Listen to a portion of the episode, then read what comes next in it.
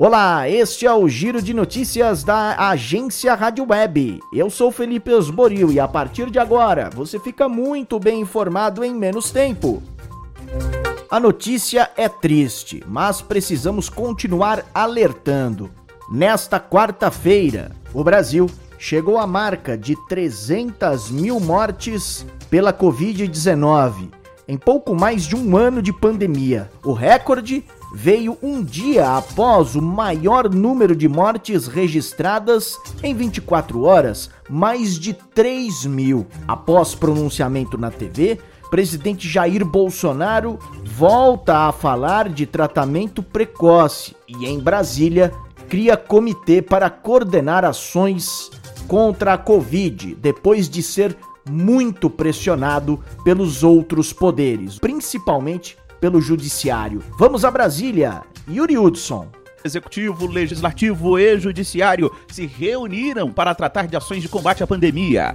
Do encontro, duas palavras entoaram nos pronunciamentos: união e despolitização da pandemia tom adotado inclusive pelo presidente da República, que também voltou a defender o que chama de tratamento precoce à doença. Não temos ainda o remédio, mas a nossa união entre os três poderes da República, ao nos direcionarmos para aquilo que realmente interessa, sem que haja qualquer conflito, qualquer politização da solução do problema, que creio que essa seja realmente o caminho para o Brasil sair dessa situação bastante complicada aqui se encontra. Já o ministro da Saúde, Marcelo Queiroga, destacou a necessidade de um protocolo que deve ser adotado pela União, estados e municípios. Fortalecer a assistência nos três níveis com a criação de protocolos assistenciais capazes de mudar a história natural da doença. O presidente do Senado, Rodrigo Pacheco do DEM, foi quem apresentou a maior parte dos pilares de como deve funcionar o comitê. Um pacto nacional liderado por quem a sociedade espera que lidere, que é o senhor presidente da República, Jair Bolsonaro. Já com a compreensão de que medidas precisam ser urgentemente tomadas. A ver, a liderança técnica do Ministério da Saúde. O governo diz que vai garantir 15 dias de estoque do kit intubação para os estados que sofrem com a falta de insumos. Os remédios começam a ser enviados ainda nesta semana. OAB, Ordem dos Advogados do Brasil, pede que Procuradoria-Geral da República denuncie Bolsonaro por má gestão na pandemia. Carolina Cassola. Na representação assinada nesta terça-feira, a OAB solicita que Bolsonaro responda pelos crimes comuns, como perigo para a vida ou saúde de outrem, infração de medida sanitária preventiva, emprego irregular de verbas ou rendas públicas e prevaricação. O presidente da OAB, Felipe Santa Cruz, alerta que estamos vivendo o momento mais dramático no país e aponta a responsabilidade do governo federal a campanha sistemática contra as medidas de vacinação, a campanha sistemática contra as medidas de isolamento, favorável à aglomeração, contra o uso da máscara, ou seja, um histórico de equívocos, de erros que, no entender do Conselho Federal da Ordem, por unanimidade, apontam prática de crimes pelo senhor presidente da República. Depois do Brasil ultrapassar as 3 mil mortes em menos de 24 horas pela Covid-19, o Ministério da Saúde altera critérios de confirmação de óbitos. Sistema onde mortes pela doença são notificados agora traz novos campos de preenchimentos obrigatórios. Na Europa, a situação também é complicada. Angela Merkel faz meia-culpa por gestão da pandemia durante a Páscoa. Vamos a Paris. Direto da Rádio França Internacional, Márcia Bechara. Em Berlim, a toda-poderosa chanceler alemã Angela Merkel fez nesta quarta um meia-culpa inédito por ter aumentado as restrições sanitárias contra a Covid justo no feriado da Páscoa. Na segunda-feira, Merkel anunciou uma série de novas medidas para a Semana Santa, como o fechamento de lojas e o cancelamento de cerimônias religiosas. A chanceler alemã disse que um erro deve ser assumido como tal e, sobretudo, deve ser ser corrigido a tempo. A terceira onda epidêmica que atinge a Alemanha é um desafio para a chanceler, cujo partido se encontra em queda livre nas urnas há apenas seis meses das eleições que vão marcar o fim dos seus 16 anos no comando da Alemanha. Governo de São Paulo anuncia vacinação a professores e profissionais da segurança. Tereza Klein. Os agentes de segurança começarão a receber as doses no dia 5 de abril, os da educação no dia 12. Na área da segurança serão contemplados 180 mil agentes da ativa. Segundo o secretário da Educação de São Paulo, Rocieli Soares, a medida garante a volta segura das aulas presenciais.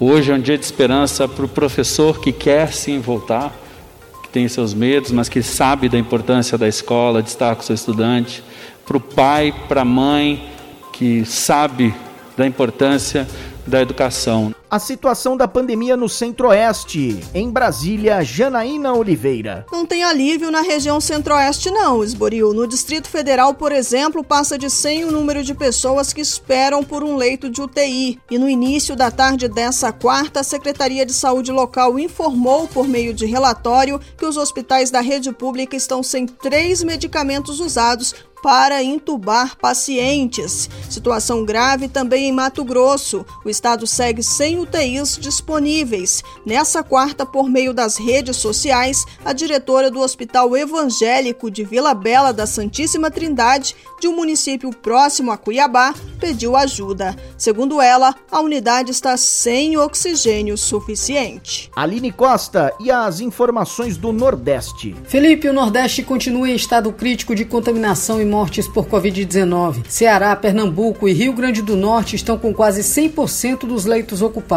Alguns lugares já mostram melhora na situação após a adoção de medidas restritivas mais rígidas. Na Bahia, o governador Rui Costa falou sobre os efeitos dessas restrições. As medidas restritivas em todo lugar do mundo deram resultado e aqui na Bahia, desde o ano passado, quando aplicadas, elas dão resultado. Lembrando, Felipe, que a Fiocruz recomendou aos estados que restringam ou mantenham restrições de atividades não essenciais por pelo menos mais 14 dias. Direto de Belém, no Pará, Edir Gaia nos traz as últimas do norte. Em Porto Velho, Rondônia, em menos de 30 minutos se esgotaram 1.387 vagas para vacinar idosos com mais de 70 anos contra a Covid-19. A imunização será entre os dias 26 e 30 de março. E a Justiça determinou que a União aplique o Revalida para médicos estrangeiros em até 60 dias em Boa Vista, Roraima, por causa da pandemia de coronavírus.